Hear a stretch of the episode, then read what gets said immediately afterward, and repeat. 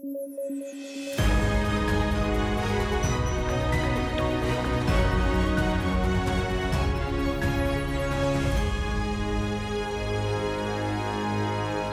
Hola, ¿qué tal? Esto es Debate a través de sudaca.pe y estamos el día de hoy, viernes 9 de julio, junto a Paolo Benza y David Rivera para comentar las noticias más importantes del día. Y sin duda la noticia más importante del día y que ha, estado, ha generado muchos comentarios, indignación, em, y entrevistas y, conversaciones eh, al respecto es eh, la decisión o las decisiones que han eh, venido tomando eh, en el Congreso acerca de la elección del TC. Eso lo vamos a terminar de analizar el día de hoy, pero me gustaría empezar con eh, un análisis que me parece crucial porque días antes nos habíamos estado preguntando dónde está Mario Vargas Llosa, qué dice al respecto de estas decisiones. Su hijo Álvaro Vargas Llosa había de alguna manera ya mencionado que había conversado con su papá y que él estaba de acuerdo con em, la idea del fraude en mesa, ¿no? Pero no teníamos exactamente declaraciones propias de Mario Vargas Llosa hasta el día de hoy, que de manera contundente en una conferencia de prensa junto a su hijo y Córdoba, el congresista electo por Alianza para el Progreso, que eh, creo que se va a abrir o no lo sé, porque evidentemente ya muestra eh, bastante em, eh, tiene eh, una postura bastante contradictoria con el líder del partido, ¿no? Eh, pero bueno, la pregunta ahora es, ¿en qué momento se jodió el novelista, ¿no? Eh, dado que está mencionando pues cosas que ya son bastante antidemocráticas, supuestamente en defensa de la libertad ¿no? democrática, como él, mismo dice, y en contra del totalitarismo, cuando yo más bien veo totalitarismo de esta facción de la derecha que eh, no permite pues que se respeten las instituciones y que expectora a aquel que piense distinto o ligeramente distinto eh, y sobre todo en base a principios. ¿no? Eh, Mario Vargas ha dicho claramente em, el gobierno ha tomado partido, ¿no? Como si el gobierno, como si el Ejecutivo, Sagasti particularmente hubiera tomado partido por la decisión de eh, eh, elegir el eh, como presidente a Pedro Castillo, ¿no? Y se refiere a Pedro Castillo como alguien humilde que representa a los menos favorecidos. ¿Cómo han visto ustedes estas expresiones? David, Paolo. Paolo, tú arranca. Vargas Llosa ni siquiera sabía el apellido de Castillo. Hay un momento patético de, su intervención en el cual tiene que mirar, no sé si a su hijo o a Córdoba, porque le decía Pedro, Pedro, y no sabía cómo se apellidaba el señor que para él no representa a los desfavorecidos. Este, la, conferencia ha sido, justo estaba analizando los argumentos que ha dado Córdoba, sobre todo los que ha dado Córdoba, porque los que ha dado Vargas Llosa ni siquiera están para el análisis. ¿no? Vargas Llosa tiene ese gap mental que creo que te ocurre a partir de los 70 años o 60 años, que es como la verdad ya no se sustenta en nada. La verdad es lo que yo creo y lo que yo pienso y lo que mi sentir me dice y es lo que es. Lo que es y no tengo que dar ningún argumento en medio. Cuando, por ejemplo, dice, no tengo pruebas para probarlo, pero estoy convencido de que sí es, de que la elección se ha manejado desde Venezuela. ¿Cómo puedes decir eso y seguir siendo un tipo serio? ¿no? Pero bueno, hablando de los argumentos de Daniel Córdoba, yo puedo distinguir básicamente tres. El primero, el primero que da es el tema de la supuesta presunta falsificación de firmas en más de mil actas, dice él, ¿no? y que han sido probadas por peritajes. Esos peritajes ya han sido por la OMPE desmentidos en el, en el sentido de que uno, han sido peritajes hechos a una copia, no al acta oficial, entonces ha sido una copia en la que no se ve bien la firma. Dos, no todos firmamos igual que nuestra firma del DNI y tienen que entenderlo. No pueden sustentar su supuesta acusación de fraude en que firmemos igual que el DNI o distinto que el DNI. Yo no firmo igual que mi DNI, nunca, jamás. Nadie firma igual que su DNI. Incluso cuando hice esta, esta nota del estudio Payet, el mismo socio principal del estudio Payet que había trabajado, o mejor dicho, que había animado sus a sus este, asociados a votar por Keiko, no firmaba cuando fue personero de Keiko en la segunda vuelta, igual que en su DNI. Entonces, nadie firma que su DNI. Eso es, eso es, uno. Dos, el tema del estudio estadístico, ¿no? De que no puede, es imposible que alguien que votó por Keiko Fujimori en la primera vuelta votara por Castillo en la segunda vuelta. Eso ya se desmintió en X, N, N cantidad de veces, no tiene ningún sustento. Tú no puedes probar fraude en base a estudios estadísticos y hay suficientes estudios estadísticos del otro lado que te dicen que no hay posibilidad de fraude. Y lo tercero es el tema de la consanguinidad. Hay miembros de mesa que han sido hermanos, que bueno, en fin, ahí pueden haber habido irregularidades, pero claramente no hay suficientes irregularidades como para acusar un fraude. Yo vuelvo a repetir, para terminar, la idea que dije la vez pasada. Creo que Córdoba, Vargas Llosa y su hijo, bueno, su hijo es como un apéndice del padre, ¿no? Pero creo que Córdoba y Vargas están en el punto de no retorno, ¿no? Ellos no se van a encontrar, ya están demasiado del otro lado, no van a hablar de, de, ya no van a retroceder de decir que hubo fraude, ¿no? Y creo que están en esas ahorita y no deberíamos prestarle mayor atención más que este, como un par de señores que ya, pues, ¿no? Están haciendo lo que quieren, pero no mucho más, ¿no? sé cómo lo ves.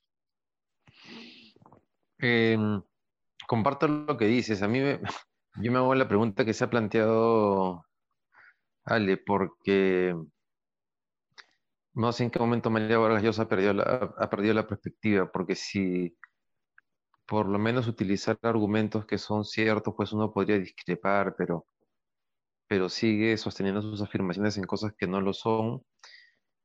Tengo la impresión, o sea, la última entrevista que dio María Vargas Llosa con Enrique Castillo, tuvo esta afirmación como que él no para al tanto de lo que está pasando, ¿no? En el, tan al tanto, ¿no? De todo lo que pasa en el Perú.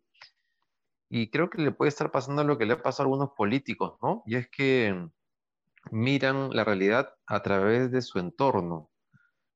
Y su entorno está quemado, ¿no? Digo, o sea, la gente a la que está escuchando está realmente mal. Y a mí sí me preocupa lo de Mario Vargas Llosa, Pablo, por lo que viene, ¿no? Este, porque si la derecha que suponíamos democrática piensa lo que piensa, esa derecha democrática va a justificar cualquier cosa que venga. Entre ellos, una vacancia sin razón. Eh, y de hecho ya hemos tenido un debate en este chat sobre el asunto, ¿no? Entonces, por eso el tema es importante, porque, porque esas personas que supuestamente deberían mantener una, digamos, una posición de defensa de la democracia, independientemente de si la persona que está gobernando comparte no tus ideas, este, se va a sentir envalentonada y alimentada porque alguien como Mario Vargas Llosa supuestamente está detrás de eso, ¿no? Este, ahí sí utilizando a Mario Vargas Llosa como un punto de apoyo para las cosas que dice, por ejemplo, ¿no? Pero solo por eso me parece relevante, no, tal vez como dices, como dices tú, no para lo que se vaya a resolver en los próximos días por el Jurado Nacional de Elecciones. Claro, claro. Sí, pues. Eh, pero nada, ya tenemos fecha, ¿no? El 15 como máximo, entonces esperemos que ya termine la historia aquí.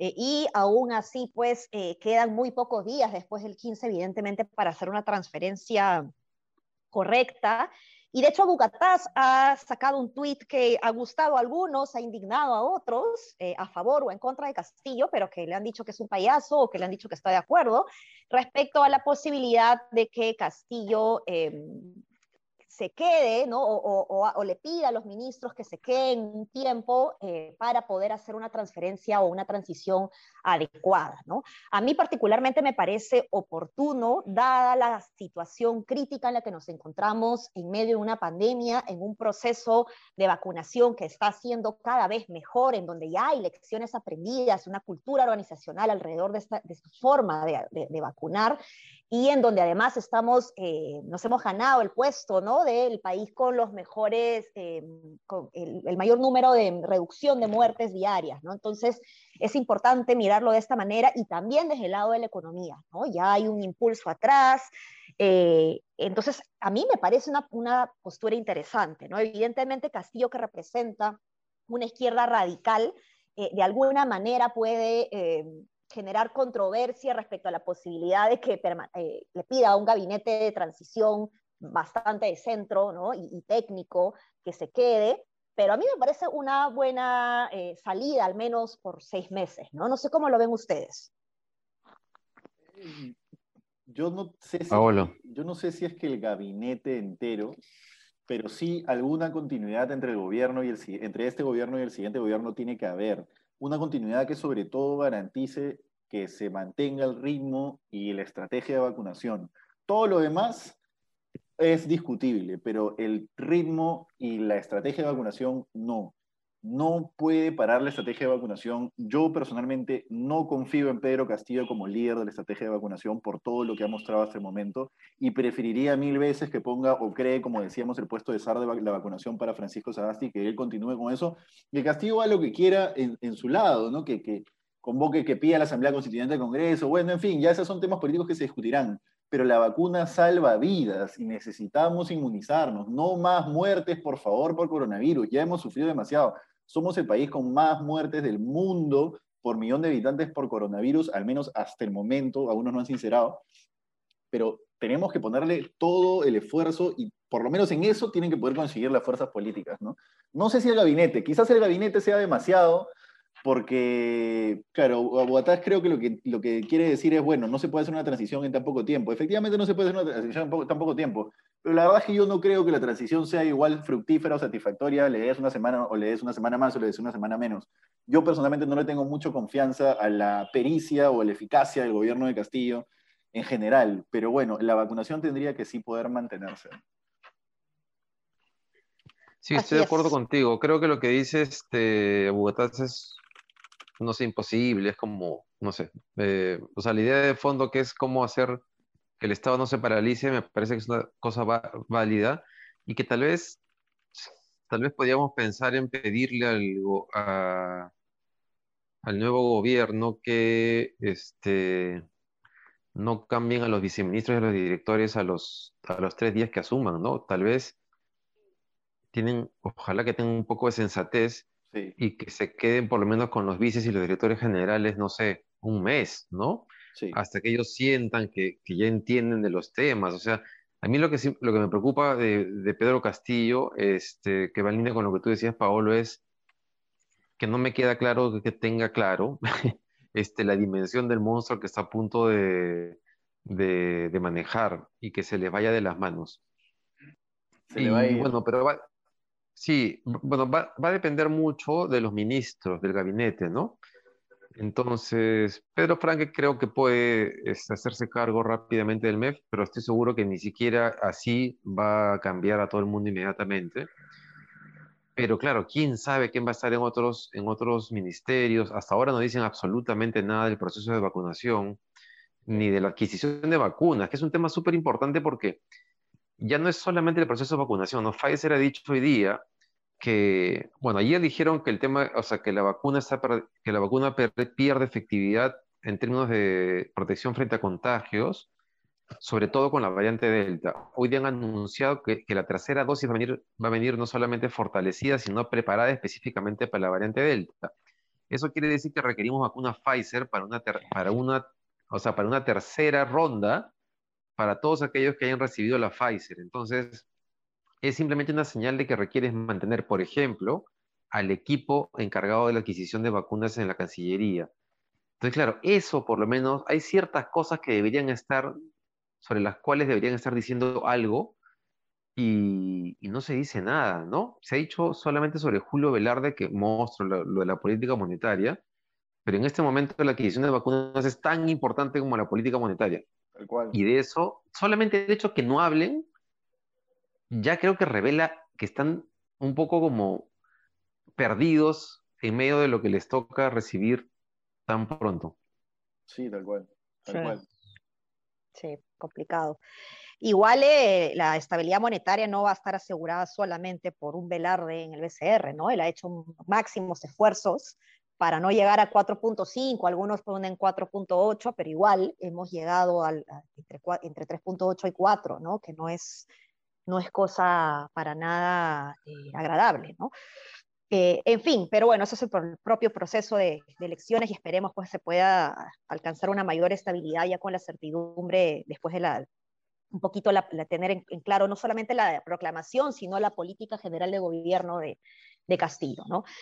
En todo caso, pasamos a otro tema que está siendo bastante interesante también en los últimos días y son estos los, los Vladiaudios, ¿no? Eh, tenemos que IDL ha soltado más audios. Eh, hay una nota en la República, no, no, he leído la información de IDL, ustedes me van a, a ayudar un poquito con esto. He leído solo la nota, en la República al respecto, como digo.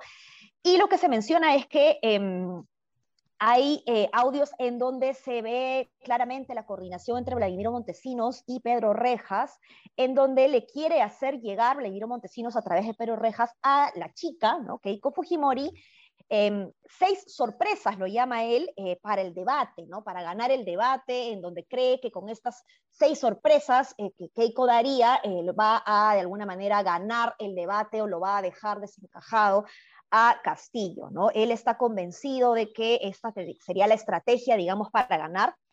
Y eh, claramente pues hay una intención ahí de eh, Vladimiro Montesinos de involucrarse en las estrategias de campaña y de llegar a Keiko Fujimori. Ahora, lo que no me queda claro es si realmente está llegando a ella, ¿no? Hasta donde yo sabía, y esto lo hice, de hecho, eh, nuestro amigo Godoy en su libro sobre el, Fujimorismo, que Keiko Fujimori tenía una distancia muy grande con Vladimiro Montesinos, ¿no? Y más bien el, otro lado, eh, por el lado de Kenji, más bien había una mayor cercanía, ¿no? Entonces no me queda claro realmente eh, si Keiko Fujimori le da bola o no a Vladimiro Montesinos, ¿no? Del lado de Vladimiro Montesinos hay una clara intención ahí de insistir en la estrategia de campaña, quiere ver si, si llega a través del papá inclusive, ¿no? Pero parece que eh, no necesariamente tiene esta conexión directa con ella. ¿Cómo han visto ustedes estos audios? Claro, él está haciendo su agosto con los audios de, Montesinos ahora, ¿no? Y, y, el problema con esos audios es que no, no terminan de probar que hay un vínculo concreto entre lo que Montesinos urde desde la base naval, desde, perdón, desde la prisión en la que está, y eh, la campaña real de Keiko Fujimori. ¿no? No, no, no termina de haber una prueba concreta de eso, entonces eso hace que la PEPA se diluya y, y la participación de Montesinos también se diluya. No, yo, yo no termino de entender si es que Montesinos efectivamente podía o tenía la capacidad de llevarle seis sorpresas para el debate, porque yo no vi ninguna, al menos en el debate, ¿no? Entonces, por lo menos en el debate no le hizo caso, o no tuvo ninguna injerencia. También puede ser un loquito Vladimir Montesinos hablando con un operador político y contándole su vida y haciéndole creer pues, que él tiene influencia. En fin, hay mil explicaciones, ¿no? Eh, una de las explicaciones también puede ser que esté realmente metido y sea un actor político real y, y esté participando, ¿no? Entonces, no, a mí tampoco me queda claro. Y una, un comentario del tema anterior cortito nada más para que David lo tenga en mente. Abugatá fue el primero que me dijo que había que vacar a Castillo y a Ina Boluarte lo más rápido posible y convocar a nuevas elecciones. Ojo, ojo. Y te convenció. Totalmente. Este, sobre el tema este de, de Montesinos y Rejas, eh, ¿sabes qué sería bueno? Porque no queda claro en, estas conversaciones. es, difícil saberlo porque Rejas ya sabe que él está grabando. Entonces, toda la, toda la, todo lo que dice Rejas es, es una, no, es, no es real, mejor dicho, no está siendo auténtico o nos está diciendo o no nos puede transmitir cuál es el rol real de Montesinos en todo esto. En estos audios parece que efectivamente o deja entrever como que no es tan importante, pero si no fuese tan importante, ¿por qué le recibe tantas llamadas? ¿Y por qué le da tanta entrada? O sea, ¿por qué lo deja decir tantas cosas? ¿Por qué recibe documentos? ahí hay una especie de contradicción, ¿no? Porque, porque tendría que ser que Rejas y, los Fujimori lo tienen a Montesinos ahí, que todo el tiempo está que los quiere molestar con ideas y le dicen, ya, por eso, ya no te pelees con él, pero dale caso nomás, ¿no? Manéjalo como un loquito. Ajá. Este, claro. esa es una opción. La otra es que en verdad Montesinos tenga, tenga injerencia pero Rejas, como sabe que está grabando, se está haciendo el loco. Entonces, en el audio anterior recuerdo que Montesinos habla de la invasión que hubo en Chorrillos, ¿no es cierto? Eh, y que Keiko debería decir algo, un bono. Después, después dice un par de cosas más. Y yo me quedé con la duda porque Keiko efectivamente llega a hablar de esos temas después. ¿Cuánta relación había entre el audio y lo que efectivamente pasa? Este, no sé, eso pues quedará, quedará, no sé si para la duda o si en algún momento se sabrá efectivamente, no sé, no sé, creo que ayer la ministra de Defensa dijo que todavía no, Telefónica no había mandado la relación de todas las llamadas que hacía Montesinos y por lo tanto tampoco del contenido. Entonces, cuando tengamos todo ese historial donde, que incluya no solamente lo que Rejas está grabando, sino las conversaciones espontáneas y con quién, vamos a saber efectivamente este, el rol de Montesinos no solamente en los Fujimori, sino en varios otros ámbitos. Ojalá que eso se conozca. Sí. Ahora, la ministra de Defensa, ¿no? Nurio Esparch, eh, ha, dicho, como bien dices, que todavía las investigaciones están eh, continuando, ¿no? Pero como información preliminar, evidentemente ella ha identificado serias debilidades, ¿no? En la seguridad y que eh, y se ha comprobado que Vladimiro Montesinos, pues, no era vigilado cuando hacía estas llamadas. Ahora, yo la verdad desconozco el procedimiento de vigilancia que debe haber a partir de una información, de, una llamada que, a la que un reo tiene derecho a hacer, ¿no? Entiendo que cuando se trata de llamadas íntimas, digamos, eh, no, no, no, tiene que tener necesariamente esta vigilancia. Eh, ahí se me escapa, no, no, no, la verdad que no, no, no sé cuál es este tema, pero en todo caso se ha identificado esto, ¿no? que no ha sido debidamente eh, vigilado y a lo que pueda darnos la compañía de teléfonos, pues va a, de comunicaciones, va a ayudarnos a tener mucha más, más eh, mucha mayor información respecto sobre todo a, a, quienes llamaban, ¿no? Hasta ahora solamente conocemos eh, que Rejas es este operador, pero probablemente ha eh, tenido otro tipo de llamadas también, ¿no? Con otras personas. Sí, y además, vuelvo a algo que dije en un podcast anterior, que es, debe preocuparnos sobremanera saber qué está haciendo Montesinos en prisión, tal como nos preocuparía saber qué llamadas está haciendo Abimael Guzmán. Tiene que ser un tema y tiene que esclarecerse. Probablemente no se esclarezca, pero tendría que ser, tendría que ocurrir. O cuando, o, o si, o, si, si Vladimir Cerrón entra a la cárcel, también debería interesarnos qué llamadas está haciendo, ¿no? Así es. O sea, es, así es. Es, es, es de interés público. Que a todo esto, sí. Mario Vargas le dijo Vladimir Cedrón. Para, para que te des cuenta lo, lo, alejado que está el tipo de la realidad, ¿me entiendes? En fin. En fin. Bueno, eh, hemos hablado en tiempo, pero nos, tenemos todavía dos temas que no quisiera dejar de mencionar. Eh, iniciamos este, este, podcast comentando eh, sobre el tema del día y de la semana, también alrededor de, del TC. Y es que han habido una serie de represalias a aquellos congresistas que em, han tratado de acatar la, la, el pedido, digamos, del Poder Judicial respecto a la elección del TC y estas personas han, han, han, han eh, los congresistas que se han opuesto a esto, más bien eh, han tomado represalias contra estos congresistas, han rechazado el día de ayer proyectos de ley que ellos han presentado, y en el área ya de, a la interna de cada uno de los partidos, en Alianza para el Progreso y en Acción Popular, pues los han eh, eliminado los grupos de WhatsApp, les han hecho la ley del hielo, ¿no? Y tonterías como estas que han llevado a un quiebre al interior de estos partidos y particularmente ya de la bancada propiamente dicha en el Congreso, ¿no? A poquísimos días de terminar esta legislatura y esta gestión parlamentaria, estamos viéndonos con nuevos, nuevos quiebres, ¿no? Y más fragmentaciones a la interna. ¿Cómo han visto ustedes esto? Este, no, yo Pablo, ¿sabes qué cosa quería decirte? Es que eh, en línea con esto, ¿no? Es que ayer no tuvimos tiempo para hablar mucho de, la sustentación, ¿no? Creo que tú llegaste a leer una, pero después apareció una peor. Este, las motivaciones, y, ¿no? Las motivaciones, las motivaciones para, para, para, la calificación. Yo no sé si yo tengo mala memoria, si se acuerdan alguna, ustedes que hayan leído, pero, pero yo de las que he visto es vergonzoso es vergonzoso y hay que ser recontra sí. sinvergüenza, descarado, no importarte nada eh, o no entender nada de la, del, sobre la relevancia de lo, que, de lo, que, estás haciendo para que pretendas elegir unos magistrados del TC con ese tipo de argumentos. Estamos en un, estamos en un nivel de precariedad alucinante y quería más bien retomar un punto que comentó ayer Ale y que eh, hubo un seguidor del podcast, se llama Gusto, ¿puede ser? Que puso un tweet diciendo que en algún momento se propuso y antes además se elegía a los magistrados del TC de otra manera. Ah, sí. Ajá, así ¿no? es. Que eran unos eh, propuestos por, es como el Banco Central, unos propuestos por el Ejecutivo, otros por el Congreso y otros por la Corte Suprema. Uh -huh. No tengo guardado el, el, el, el, tweet, pero en cualquier caso es un punto importante porque tal vez haya que pensar en que es, que es indispensable o sea, indispensable cambiar el método de elección de los magistrados del TC. Sí. De acuerdo. Es, es, indispensable porque es un método político. Hoy es un método político. No tiene ningún sentido eh, hacer un concurso de méritos cuando nadie le va a prestar atención.